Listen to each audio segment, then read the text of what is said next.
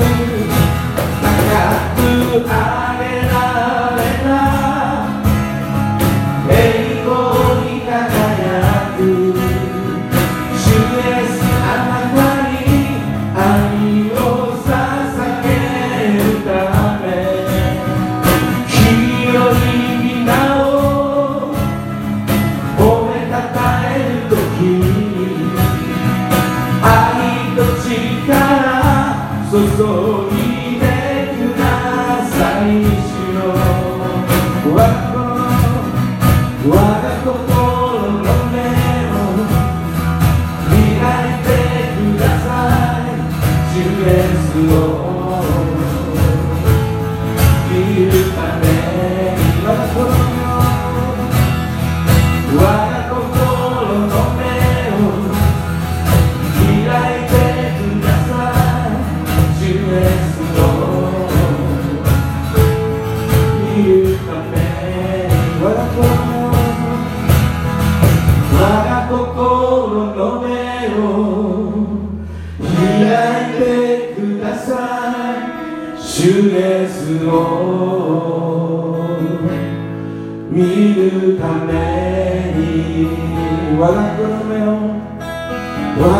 心の目を開いてください。主イエスを見るために。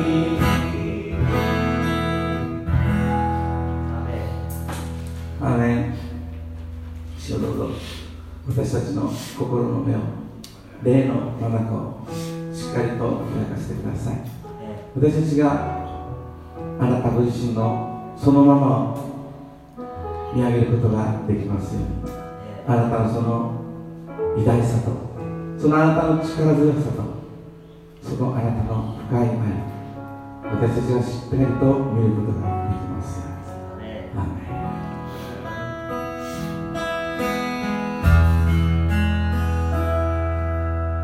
ように主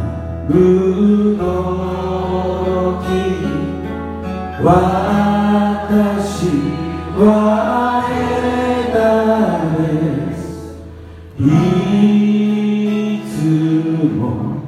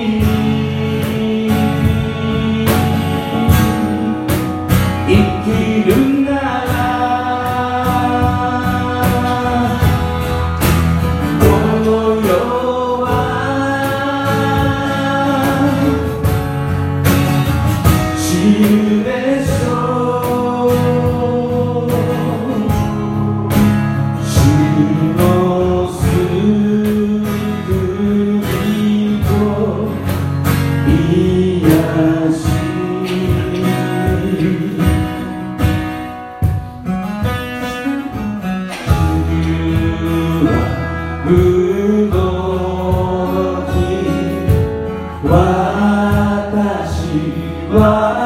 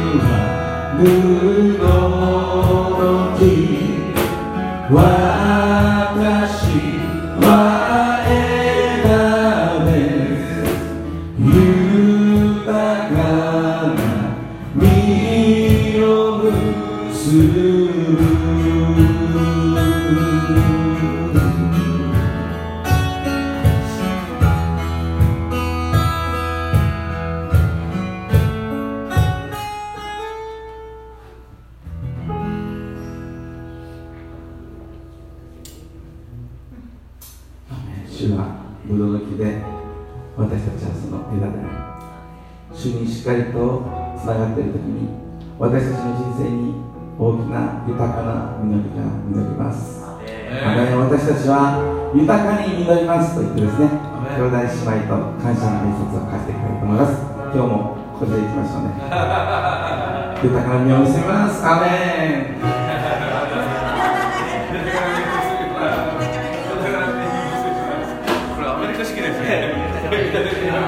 どうも。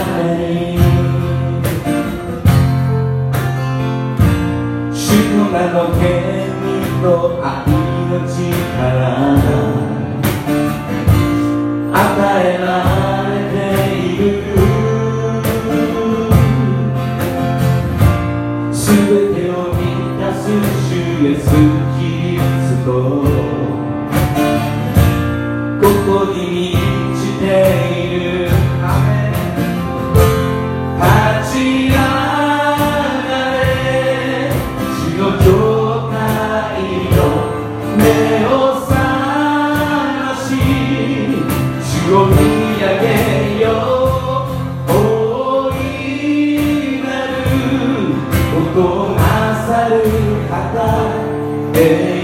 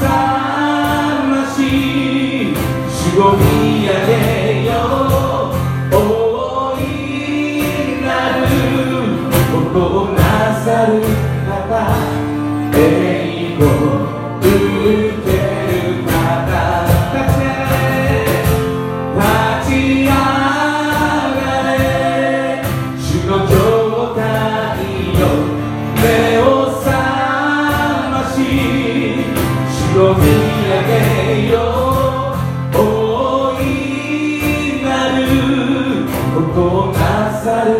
方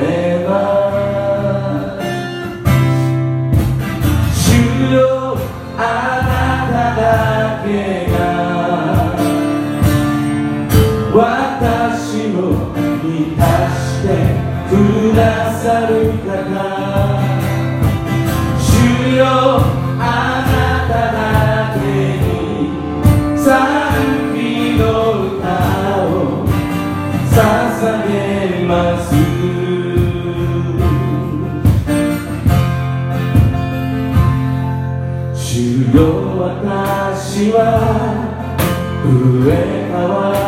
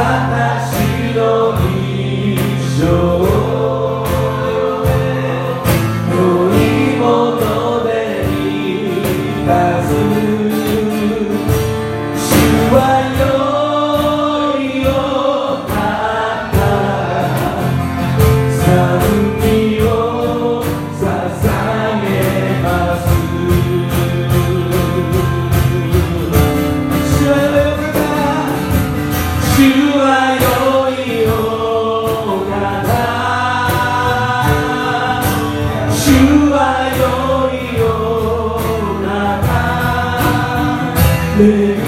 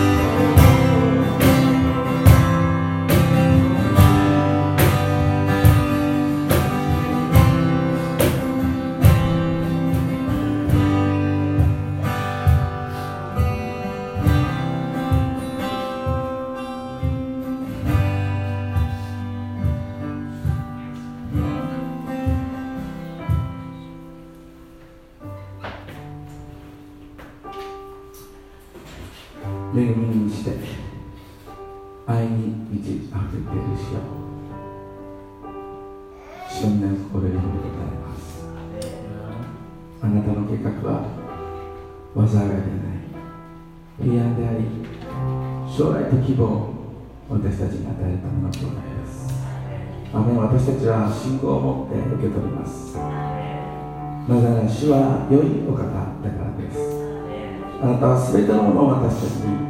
豊かに与えてくださいます。私たちの必要を全てあなたはご存知で私たちの願うところ思うところをはるかに超えて豊かに満たしてくださる私たちの主は生きて働く良いお方です。今日もただあなたの皆を心から賛美し褒めたたえます。ただあなたの皆に全ての栄光が賛美が誉れがあります。尊き主イエスキリストの皆によってアーメン。アーメン。主をめでたえますい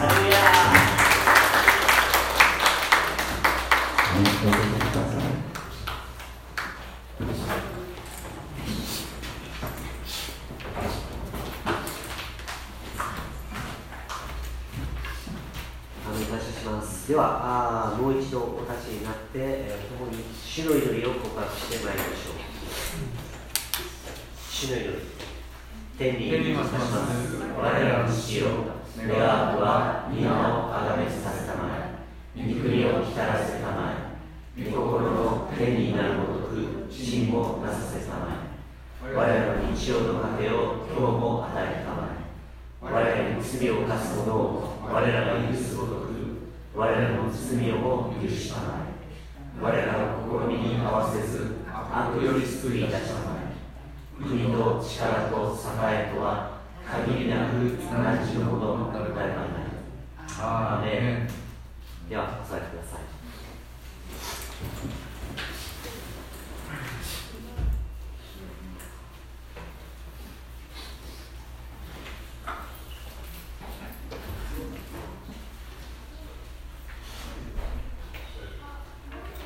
えー本日の聖書箇所はコリント人への手紙第2章の17節から3章の3節までですね、えーではあ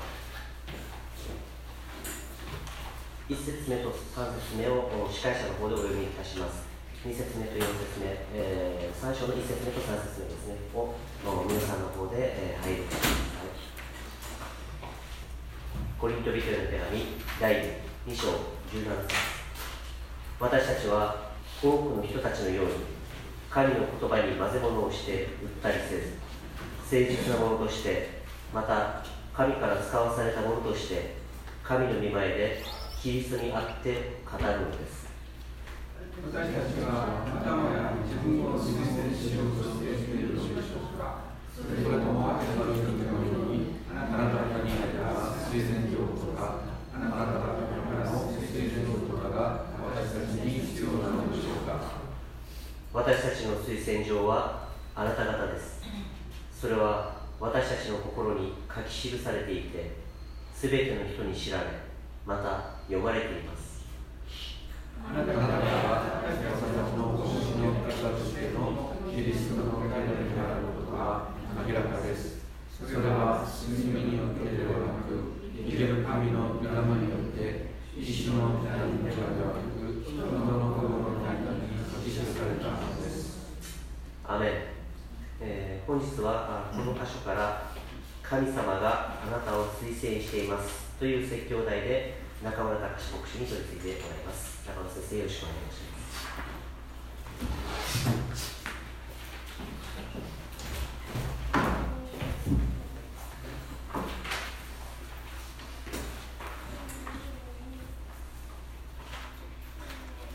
おはようございます。おはようございます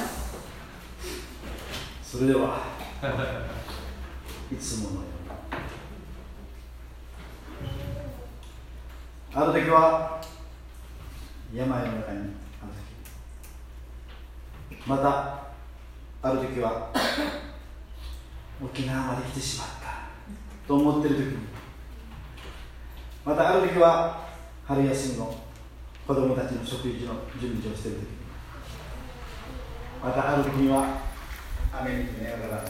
ゴルフ場の芝を立っている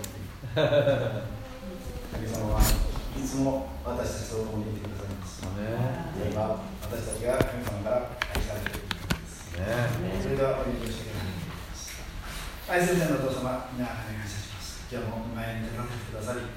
御言葉を取り次ぐ恵みを感謝しますこれから語ります私の口を清めてください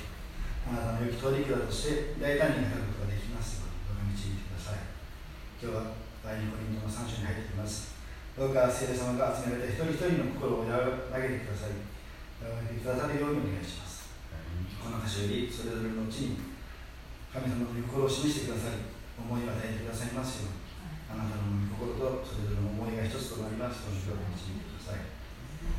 この祈りをイエス・キリストの皆にとお願いしますアメンお願いしますえー改めましておはようございますおはようございます今日からは新しい顔で新しい兄弟姉妹とともに礼拝ができることを感謝しますアメン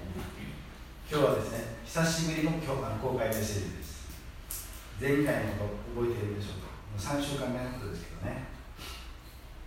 前回は試験先生が、えーキリストの香りと題しまして2章の後半からメッセージをメッセージをしていただきました。確かイエス様の香りについて話されていました。イエス様の香り。ケイ先生言ってましたよね。イエス様大工さんでした。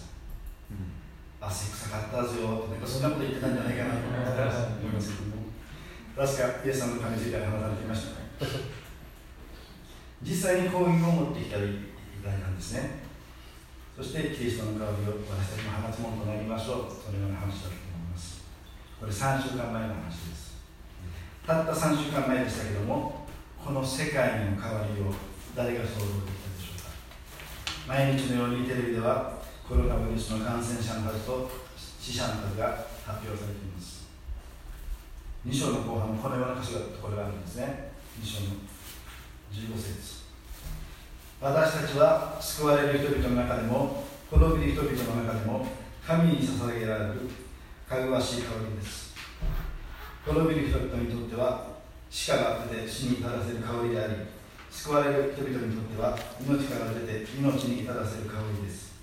このような務めにふさわしい人は一体誰でしょうか？本当に今この時にあってですねこの御言葉が重く私たちにのしかかってくるのではないでしょうか。確かに正しい情報を得ることはとても大切です。しかしその情報にですね一喜一憂していてたたんでは私たちあサタンの思うところなんですね、マルコの18章の31節にこのようにありますこの天地は滅びます。しかし私の言葉は滅びることがありません。とあります。そしてこの言葉には御子を信じる者は永遠の命を持つとはっきりと示されています。それが私たちの希望なんですね。私たちには精霊が与え与えられているんですね。精霊様は教えてくださるんですね、どこ見てるの？って。昔の何言いましたけどもそれぞれが今できること私たちが何のために信仰が与えられたのか何のために救われ永遠の命の希望が与えられたのか今日の言葉を通してですねそれぞれに聖霊様が語っているわけだと信じます。それでは本題に入っていきます今日の箇所ではですねさっきも解読しましたけども推薦状という言葉が頻繁に出てきますね。推薦状。調べてみると修学。進学または昇格。昇進など人柄やその人の優れているところを第三者が評価し推薦する症状というふうになるんですね、皆さん推薦状書いてもらうことあります。書いたことあるでしょうか？実はですねなんとこの教会には推薦状のプロがいるんです。誰だと思います？そうです。山城先生です。10通以上かけてます。私もお世話になりました。その説は大変お世話になりました。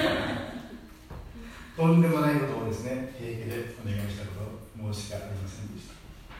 この場を借りて感謝とお詫びを申し上げます。というのもですね推薦状には特別な効力があるということなんですね、うん、ですからこれを確保推薦状を発行した人発行者には特別な責任が負うということなんです。その推薦状当時ですねまだ教会に来て半年も経たない。これ私のことなんですけど私のために山下先生が書いてくださったんですね。先生の勧誘をさらないと今私ここに立っていられないんです。もしかしたら私が卒業するまで山下先生ともヒヤヒヤしてたんじゃないでしょうまたですね今この時期にもですねこの推薦状大きな力を発揮しています。コロナウイルスの検査にもこの推薦状病院では紹介状っていうんですけどね、うん、紹介状がないと検査が受けられないんですね。となると本当に命に関わってくるということなんです。それほどこの推薦状には効力があるということなんですね。しかしですね、見方を変えれば、推薦状を持っている人とそれを受け取る側とではまだ信頼関係がないということなんですね。ですから受け取る側がその推薦状を読むまでは紹介される方が得体の知れない警戒人物だということがあるんですね、うん、初代教会の時代特に発足間もない不標準の教会ではしばしば偽教師や偽預言者に悩まされていたそうです。そのためにそうした教会を訪れる伝道者はいつもチェックチェックされる必要があったし名の通ったクリスチャンの推薦状でもない限り安心して受けられなかったというんですね。しかしパウロとクリント教会の間にその推薦状が必要だったのかということなんですね。コリントの教会を立て上げた張本人ですよ。これまで何度となく何千キロも旅をして訪問しそして何度か手紙をテトスに託してコリント教会に届け嬉しい返事ももらいある程度パウロの気持ちも落ち着いた時に書かれたのがこのコリントの第二の手紙なんですね。その状態の中にあってもパウロはこのように言ってるんですね。私たちはまたもや自分を推薦しようとしているのでしょうか。それともある人々のようにあなた方に当てた手推薦状とかあなた方からの推薦状とかが私に必要なのでしょうか。パウロはそのように話してるんですね。皆さんパウロの気持ち察してください。それでもいまだにパウロを受け入れない人たちがいたということなんですね。この文面からしてみれば。今風に言えば親の心欲しいやつですね。本当にこれが親子関係なら悲しい気持ちになりますね。一節で一節では一点私がこの教会を立て上げたんだ。この私とあなた方の間に推薦状が必要ないか必要ないないのではないかというふうにそのように聞こえるんですけどね。上から目線のように聞こえますがそうでないんですね。ご説を見るとこうあるんです。何かを自分が成したことだと考える資格は私たちにはありません。健康なこと言葉が出てくるんですね。それにこのパウロあ推薦病という言葉にはですねパウロ自身苦い過去の思い出があったんですね。パウロがサウロと言われた青年時代の時のことです。サウロは自分の推薦するために大祭司にキリスト者を捕らえるための許可証をもらってキリスト者を迫害していたんですね。まさにキリストを捕らえ迫害しても罪に定めないそういう許可証だったんです。その当時のサウロは紙切れ1枚によって特権を与えられたと思っていたんですね。たった1枚の紙切れが人を大胆に罪に怒り立ててしまうその恐ろしさをパウロは知ってたんです。ですからパウロは最も許されるべきではないものがキリストの十字架の贖いによって許されキリストを述べ伝えるものとされているただそのことによってコリントの人たちに語ってきたのだと伝えられたんですね。それが5節の後半の私の資格は神から与えられるものなのですと言ったのではないでしょうか。ただ神に使わされたものとしてパウロが語ってきたということなんですね。そして2節私たちの水天上はあなた方です。それは私たちの心に書き記されていて全ての人に知られまた読まれています。さっきも話しましたけれども推薦状とは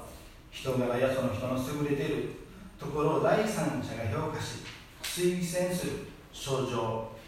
症状なんですね。それをパウロはコリントの人たちが私たちの症状ですと言ったんですね、うん、パウロにするとこんな紙切れ一枚であなた方を表すことはできない、それは一辺の紙切れにしか過ぎない生きたコリントの人たち自身がパウロの推薦状それも全てに取り知られ読まれパウロにしてみるとコリントの人たちが信仰者として存在していることだけで十分な書状だというからなんですね。なんという信頼でしょうか、うん、すごいじゃないですか。一度言ってみたいことではないでしょうか。誰かが推薦状あなたにですよ。書いてくださいって言った時に私の推薦状はあなた自身です。かっこいいんじゃないですか？皆さんそのことを言えます？確かに。特別な責任を負うんですよ、うん、エペソの一章の4節はこのようになるんですね。すなわち神は世界のもとに置かれる前からこの方にあって私私たちを選び今に聖なる傷のないものを見せられたんですね。天におられる父なる神は世界のもとに置かれる前からすでにあなたを推薦しようと決めてたんですね、うんまた8章8節ですね。9節こうあります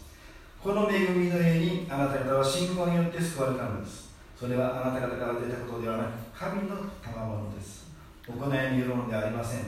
誰も誇ることのないためですという感じですね。私たちは皆神様に期待され推薦されて救われたんですね。神様はそのままの私たちを受け入れてくださったということなんですねそして3節あなた方が私たちの奉仕の結果としてのキリストの手紙であることは明らかです。それは主によってではなく、生ける神の御霊によって、石の板にではなく、人の心の板に書きするためのものです。というのがあるんですね。2節までは、推薦状が、2節までの推薦状が3節では、キリストの手紙というふうに変わっています。これ、推薦状とは、人や人の優れたところを第三者が評価するものですが、今度はキリストの手紙なんですね。手紙は意思を伝えるものなんですね。ということは、コリントの人たちを見ることは、キリストの手紙を読み取ることになるということです。うん、それは意志の痛みではなく、まさしく私たちを縛るものではなくて、御霊によって、御霊によってですね、御霊御霊御霊の意図は何だったでしょうか。愛喜び平安寛容親切全員誠実融和知性でしたね。神様のご性質がそれぞれの全人格を通して表されるこれは決して消えることのないコリントの一つの心に記されていると語るんですね。今日の箇所たった3節です。パウロがコリントの人たちに書き起こったものがこの時代にあってまさに神様が私たちに語りかけていることではないでしょう神様がそれぞれそれぞれの場所でそれぞれの時にあなたを推薦しているということなんですね。その時にはまさに誠実なものとして決して御言葉に混ぜ物をすることなくイエス様を発しできるように私たちにおられる聖霊様に一言合図してから望みたいものですね実はですね話は急に変わりますけど実はこの1週間いろんな気づきがありました。少し分かち合いたいと思います。御言葉に混ぜ物をすることなくって先に言いますけど、実はですねテレビでやってたんですねそのこと。これは70年前のことですね。鹿児島のチランという神風特別特攻隊というのが皆さん分かります。そこには学徒出身でですね大学生がたちが即席特攻飛行士としてですね皆集まで集められたんですねその人たちが食べ出撃する上官からですね訓示みたいなことがあったそうですね。そのように言ったそうです？肉に死して霊に生きよ個人に死して国家に生きよ大義にあって永遠に生きよなんか聖書に言うとかなんか入ってるのか入ってないのかそんな感じのことなんですか肉に死して霊に生きよ。個人に死して国家に生きよ。大義にあって永遠に生きよ。平気でこんなことが語られたんですね。そしてこの言葉を信じて若者は本当に死に向かっていったということなんですね。これが本当に日本であったということなんです怖くないですか、うん。ですから私たちはどんな時にでもですね状況に惑わされることなく正しく御言葉を握り神神の御言葉にまで物をして歪めることなく誠実なものとして神に使わされたものとして神の見舞いで語らなければいけないものではないでしょうか、ね、何かなんか力みすぎてるように感じますけども先週ですね元木先生が言ったように救いのプレスプロセスの中で通る葛藤の中で私たちの信仰を成長していくというしかしそれも自分の力ではないということでした、うん、聖霊さんが導いてくださり神の力によって変えられていくんだその信仰の成長の段階の中でそれぞれの形で神様を明かしている時が与えられているんだというふうに言ってましたね、うん、それと元木先生が言ってた隣人を愛することの難しさ。覚えています？自分に好意を持っている人は愛しやすいしかし自分に敵対する者に対してはなかなか愛せない。確かそのようなことを起きていると思いますけども実はですねそれに似たことがあって今度はラジオであったんです。よくラジオ聞きますね。NHK よく聞くんです。今やってるのはですね春休みですから子供電話放題したんです。このように言ってました。5年生なんだけど5年生の女の子です。質問はこうです。なぜ一人の人を愛せる愛せる人と愛せない人がいるんですか？小学校の5年生の質問ですね。司会者がですね。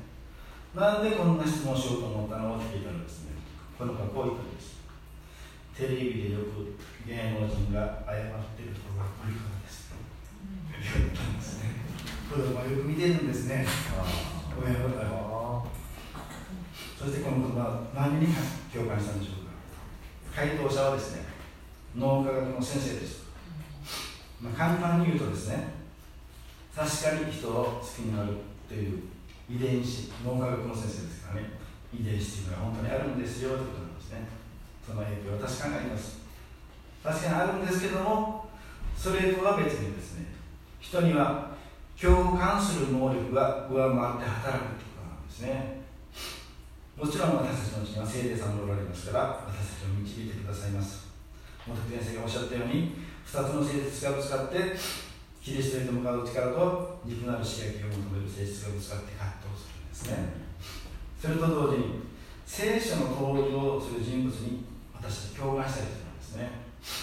隣人を彼人を見て共感する。教えられた恩師の言葉や行いに共感する。その能力が人間にはあるという。ですね。これは無信未信者に対してもですよ。そのような能力があるんです。だから私たちの DNA に人を嫌うこの人は嫌うという能力があったとしても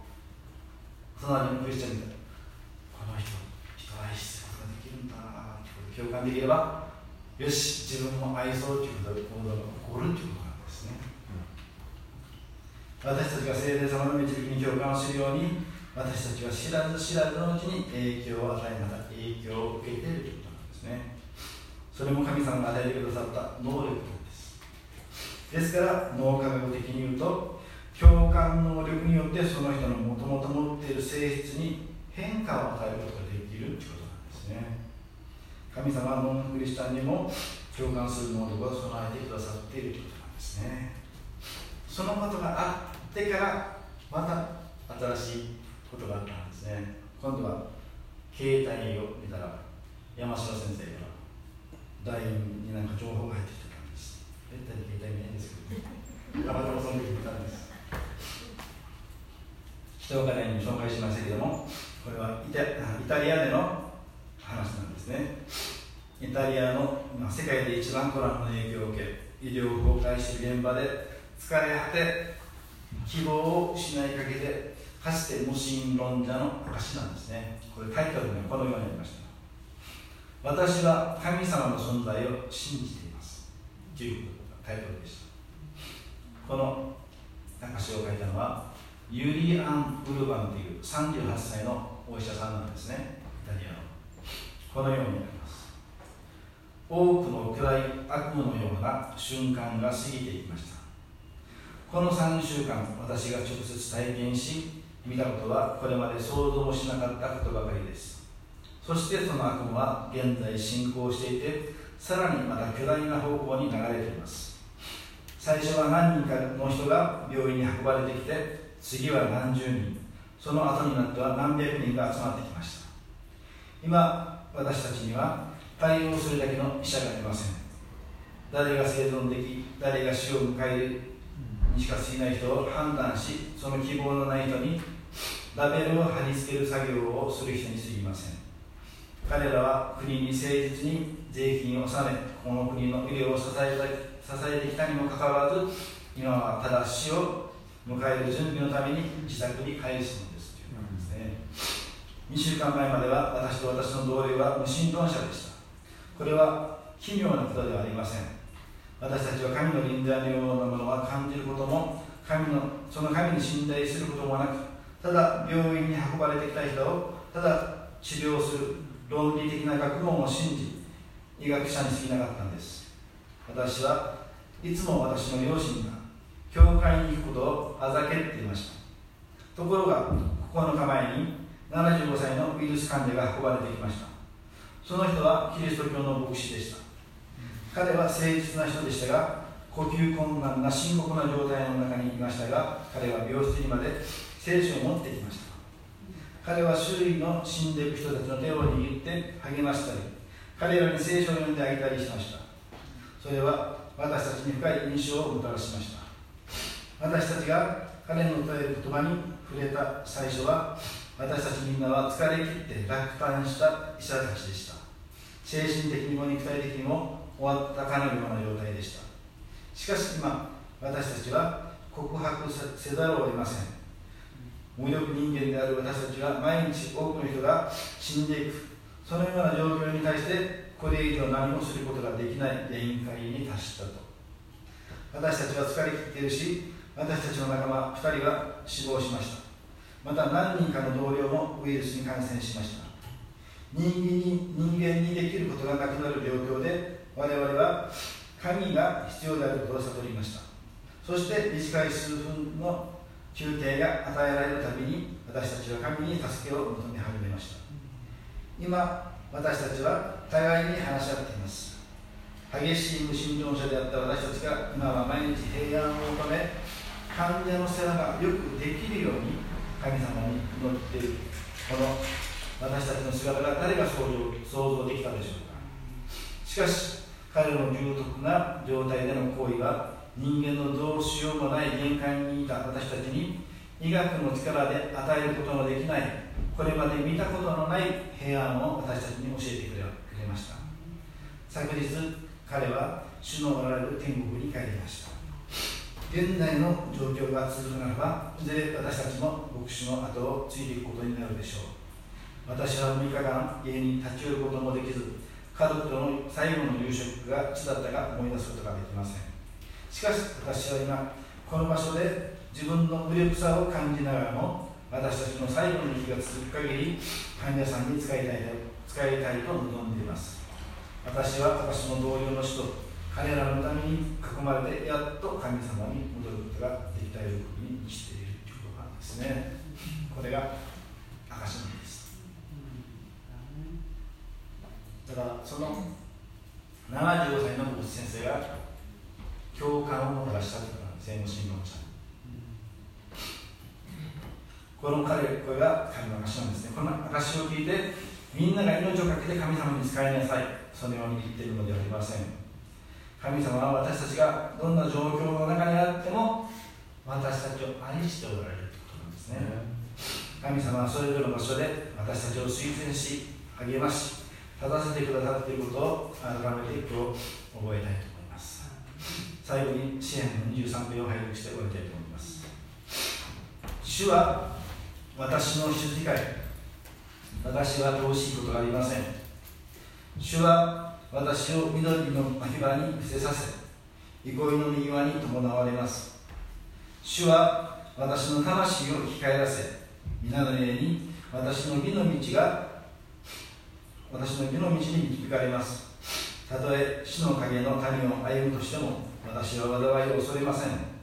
あなたが共にいてくださいますから。あなたの無知あなたの知恵それが私の慰めです。私の敵をよそにあなたは私の前に食事を整え頭に紅葉を注いでくださいます。私の杯は溢れています。誠に私の命の限り慈しみと恵みが私を追ってくるでしょう。私はいつまでも主の家に住めます。それでは一言お祈りします。愛する天のお父様皆を感謝します